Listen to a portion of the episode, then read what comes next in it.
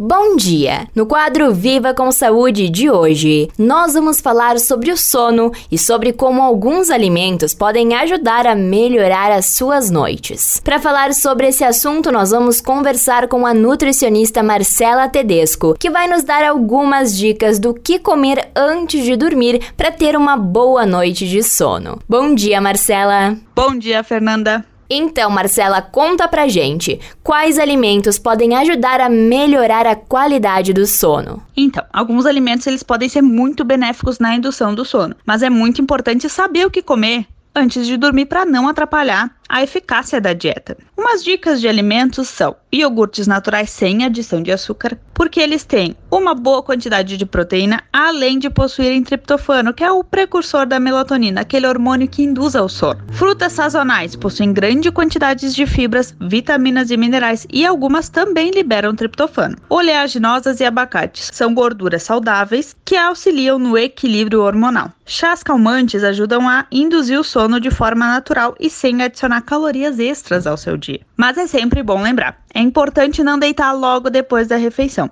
Respeita o tempo de digestão do teu corpo e isso vai evitar refluxos e azias. Perfeito, muito obrigada pela tua participação, Marcela. Imagina, até mais. Esse foi o quadro Viva com Saúde de hoje, da Central de Conteúdo do Grupo RS com Fernanda Tomás.